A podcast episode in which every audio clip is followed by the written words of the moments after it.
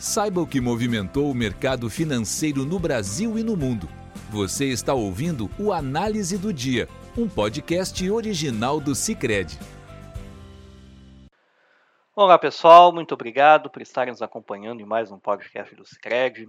Aqui quem fala é o Gustavo Fernandes, da equipe de análise econômica. E hoje, nesta quarta-feira, 26 de julho de 2023, nós vamos falar sobre os principais fatores que movimentaram o mercado financeiro aqui no Brasil e no mundo. No Brasil, o mercado foi bastante impactado pela revisão da nota de crédito pela agência de classificação de risco Fitch, tá? passando de BB- para BB, o que reflete, na opinião da Fitch, uma redução no risco percebido nos títulos públicos brasileiros.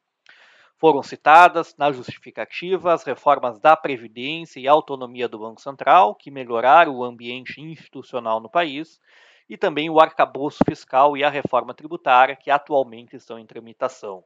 Somam-se a isso outras reformas para melhoria do ambiente de negócios, como a reforma trabalhista e o fim da TJLP.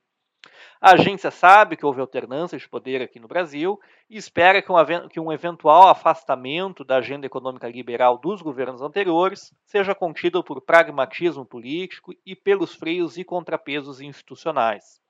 Também espera que o governo atual atue nas contas públicas de forma a eliminar o risco fiscal, notadamente cumprindo as metas de resultado primário estipuladas pelo arcabouço fiscal. Hoje, por exemplo, projetamos um déficit de 1,2% do PIB para 2023 e 0,8% para 2024, quando o governo tem como metas uma redução para um, déficit de 1% nesse ano e deve encaminhar a lei orçamentária para 2024 contendo zero. Contudo, uh, é necessário mais arrecadação ou corte de despesas para chegar nesses números. Vale lembrar que há pouco mais de um mês, outra agência de classificação de risco, a S&P, manteve a nota de crédito em nível semelhante à da Fitch, mas com uma alteração no viés da nota, de estável para alta, o que sugere que o Brasil pode receber uma nova revisão para cima na sua nota de crédito, mas dessa vez com uma outra agência, né, pela S&P. Contudo, o caminho para a recuperação do chamado grau de investimento, que é uma espécie de selo de bom pagador para os credores internacionais, que o Brasil perdeu em 2015, ainda é longo.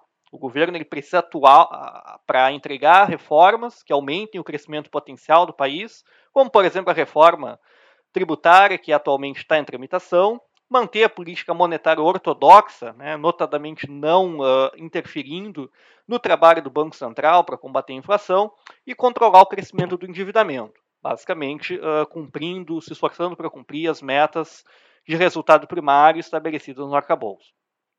Além disso, no campo dos indicadores, nós tivemos a sondagem da construção, que mostrou um aumento de 1,3 pontos no índice de confiança dos empresários, puxado principalmente pela percepção da demanda futura, já que os, os sinais de que os juros devem começar a cair em breve já aparecem nos indicadores. E isso já se reflete na expectativa por demanda dos empresários. Com isso, a gente viu, uma leve recuperação da confiança do empresário da construção. Com todos esses indicadores e também com a decisão que teve nos Estados Unidos, uh, o Ibovespa operava com alta de 0,45% aos 122 mil pontos no momento de fechamento desse podcast, enquanto o, o câmbio operava com uma valorização de 0,42% com o dólar cotado a R$ 4,73, o menor valor deste ano, mas que também foi impactado pela desvalorização do dólar no cenário externo. Tá? Além dos fatores internos, também teve os fatores externos, e as taxas de DI operavam com queda moderada nos vencimentos mais curtos e estabilidade nos movimentos mais longos, tá? corroborando uma possível queda de 0,50 pontos percentuais na taxa Selic uh, na uh, reunião do Copom da semana que vem. Tá? O mercado precifica com uma probabilidade de 75%. Nós, uh, da nossa parte, né, nós, com os dados que a gente tem até hoje, acredita que a, a, a baixa deve ser mais modesta, uh, de 0,25 pontos percentuais, visto que a gente, quando olha para as expectativas futuras de inflação, vê que elas estão ainda desancorados das suas metas e ver alguma resiliência ainda no núcleo da inflação, na inflação de serviços, esses componentes que dependem mais da política monetária, ainda que de fato exista né, um movimento uh, desinflacionário que justifique uma queda. Lá fora, nós tivemos como principal movimento do dia a decisão de política monetária do Federal Reserve, o Banco Central Americano. Ah, o Fed, como é conhecido, o Federal Reserve, aumentou os juros americanos em 0,25 pontos percentuais para o intervalo de 5,25 a 5,50. Na coletiva de imprensa, o presidente da instituição, Jerome Powell, reconheceu que a inflação ainda está bastante elevada lá nos Estados Unidos, ainda que tenha vindo dentro do esperado e que a gente veja uma, alguns sinais de queda na ponta, mas que o mercado de trabalho ainda está bastante apertado, que é um risco para para o núcleo da inflação, principalmente para a inflação de serviços, que é mais dependente da, do, do grau de aperto do mercado de trabalho. E ele destacou que as decisões daqui para frente vão ser tomadas reunião por reunião, ou seja, ao invés de traçar um plano dizendo o que, que ele vai fazer nos, nos próximos meses, a cada reunião os membros do FED vão analisar todos os dados econômicos mais recentes, avaliar o estado da economia e decidir se vão levar a taxa de juros ou vão mantê-la no patamar atual. Essa estratégia ela se deve pelo fato de que a taxa de juros nos Estados Unidos ela está muito próxima do que acredita ser a taxa que se acredita ser a taxa terminal desse ciclo.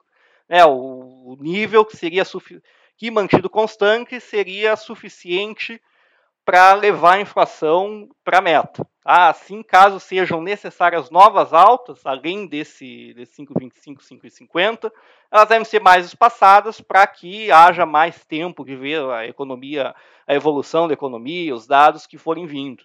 Ah, e como a inflação ainda dá sinais de resiliência, não é impossível que o Fed deva voltar a elevar os juros. Mas, de qualquer forma, ele deve, mesmo que não eleve, deve mantê-los nesse patamar, que é um patamar restritivo, é um patamar elevado para padrões americanos por um bom tempo. Tá? Então, por exemplo, não são quedas, não há quedas previstas para 2023 se houver relaxamento da política monetária, o mais provável que seja em 2024, tá? a menos que haja alguma algum fator inesperado, como a quebra de um grande banco, a se desencadeie rapidamente uma recessão, que são fatores de probabilidade mais uh, baixa, né, considerando que a gente sabe da economia americana hoje.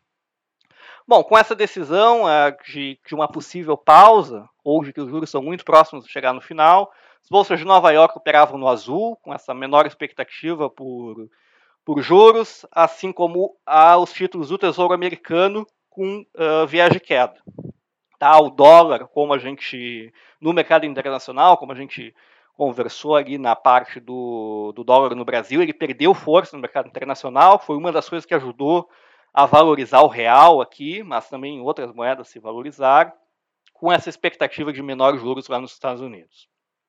Amanhã, aqui no Brasil, a gente deve ter as estatísticas do crédito, que devem nos dar uma noção quantitativa da intensidade do aperto monetário por aqui, e também os dados do CAGED, né, que trazem o saldo de empregos formais criados na economia no mês de junho, que também vão nos ajudar a dar uma noção de como está a economia aqui no Brasil e que podem ser, dar um indicativo se a, se a taxa de juros vai ficar em 0,25 ou 0,50 na semana que vem. No cenário externo, a gente deve ter o PIB dos Estados Unidos referente ao segundo trimestre de 2023. É provável que ele venha positivo e afaste o temor de recessão uh, para esse ano.